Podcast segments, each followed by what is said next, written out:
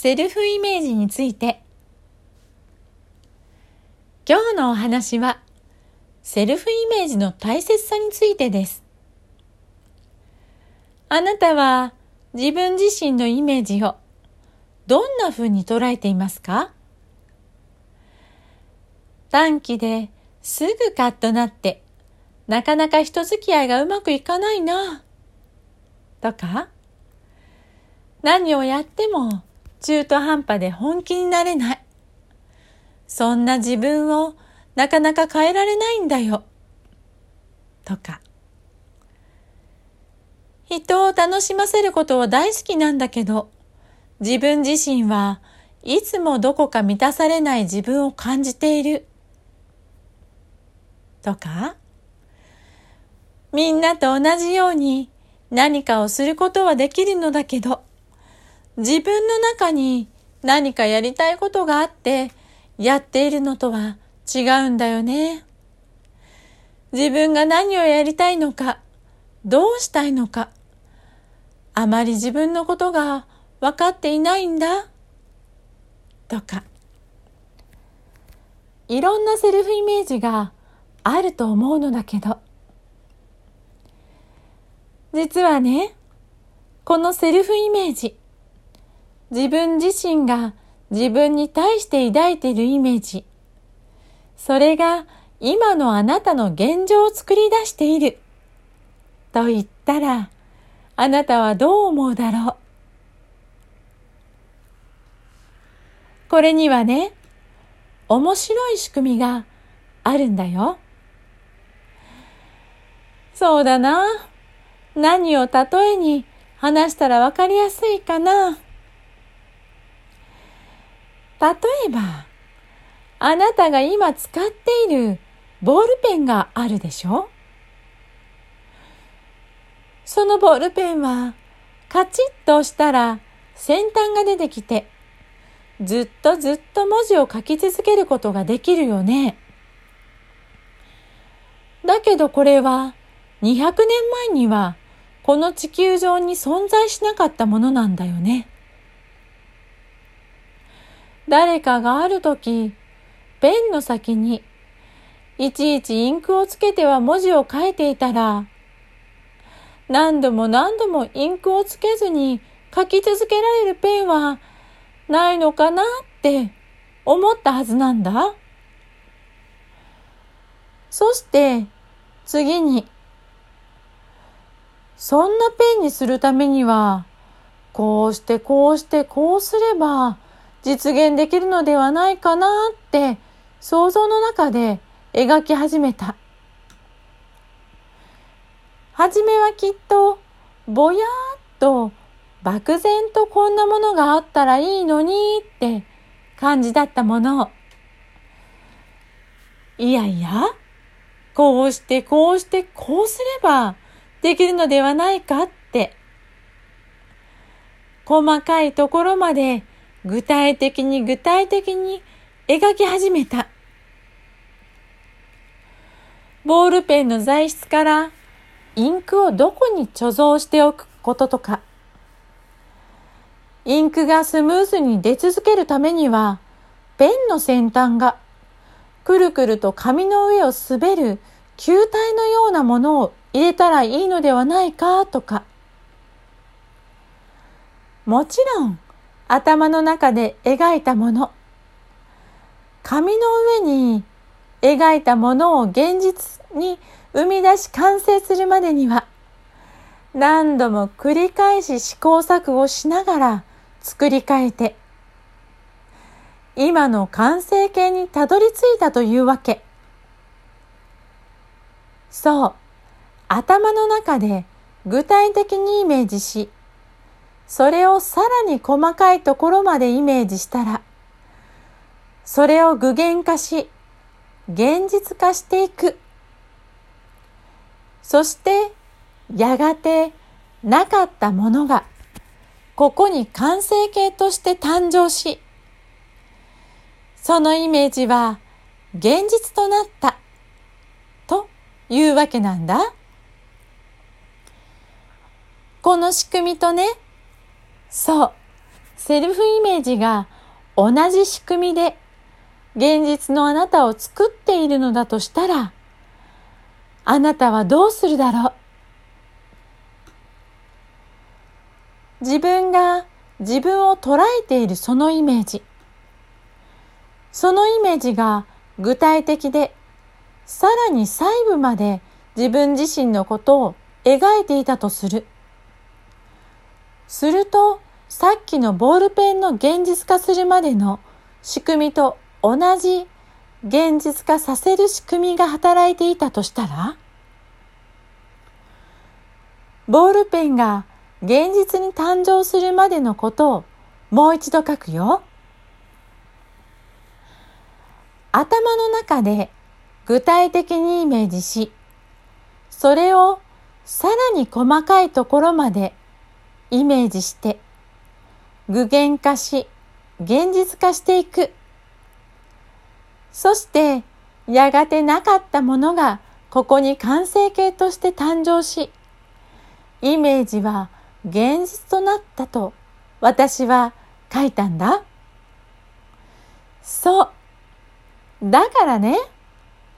あなたがあなた自身のイメージ、そのセルフイメージはあなたをそのように現実化させているということなの。ということは、そうなの、そうなの。もう気がついたよね。この仕組みを逆利用しちゃうわけ。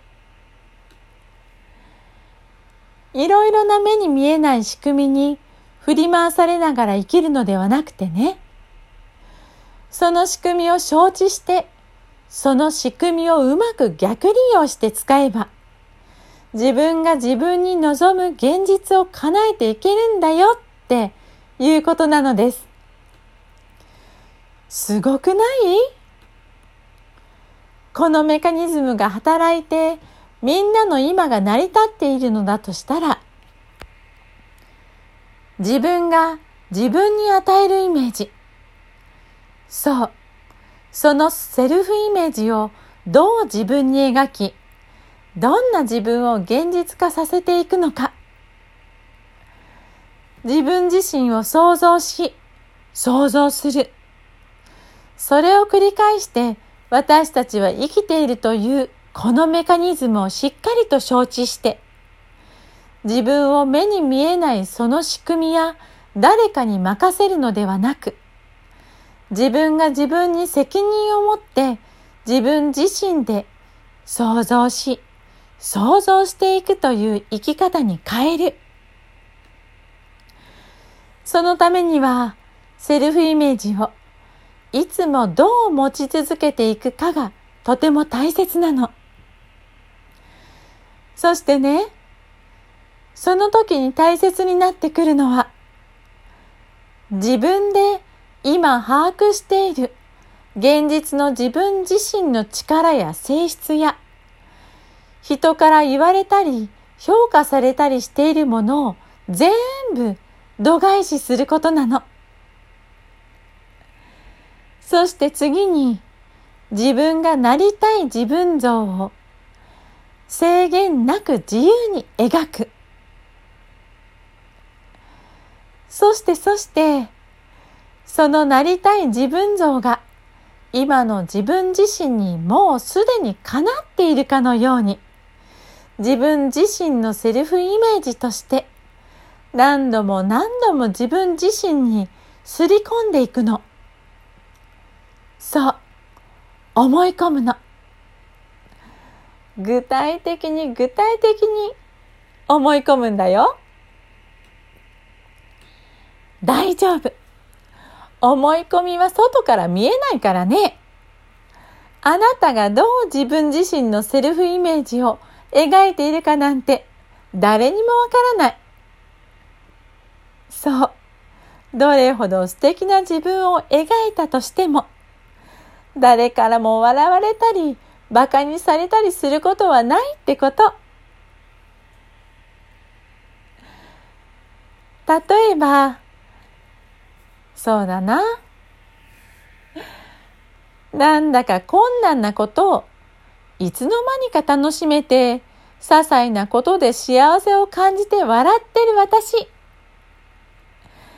なんだかいつも素敵な人との出会いを用意されていて、その人たちからいろいろな知恵や発見や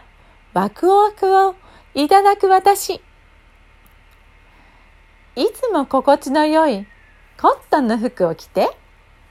髪の毛は自然にくるんとカルーして、パーマ代は関わらず、手間いらずで服や髪や身につけるいろいろなものにお金をかけなくてもなんだか素敵に見えちゃう私。なんてね。素敵なセルフイメージでしょなりたい自分を細かいところまで描いていく作業は、それは自分が望む姿なので、心はワクワクし、嬉しくなるから楽しい作業になるよ。ワクワク嬉しいということは、内側の自分、潜在意識の本当の自分が喜んでいるということだから、意識のほとんどを占めている潜在意識の力が働く。現実に叶えていく力は、さらにさらにパワーアップするというわけ。さあ、あなたのセルフイメージ。これからワクワクと新しい嬉しくなるイメージを想像して未来の自分を自分が自分の運転手さんになって自由自在に想像していこうね。セルフイメージが上手になった人は一つだけではなくていろいろなセルフイメージで自分の可能性をワクワクと叶えていくこともぜひ試してほしいよ。もしも自分を自由自在何色もの自分に七変化できたらかなり楽しそうだよね。こっそり楽しんでみて。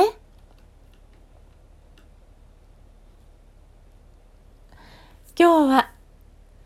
セルフイメージのその仕組みについてお話をさせていただきました。その仕組みを知って、その仕組みを逆利用して、私が私の運転手になって、私自身を私が思うように未来に作り上げていく。その可能性をぜひあなたも試してみてくださいね。今日も最後まで聞いてくださり、本当にありがとうございました。あなたのセルフイメージが今のあなたの持っているそのイメージよりもさらにさらに輝いて素敵になっていきますように。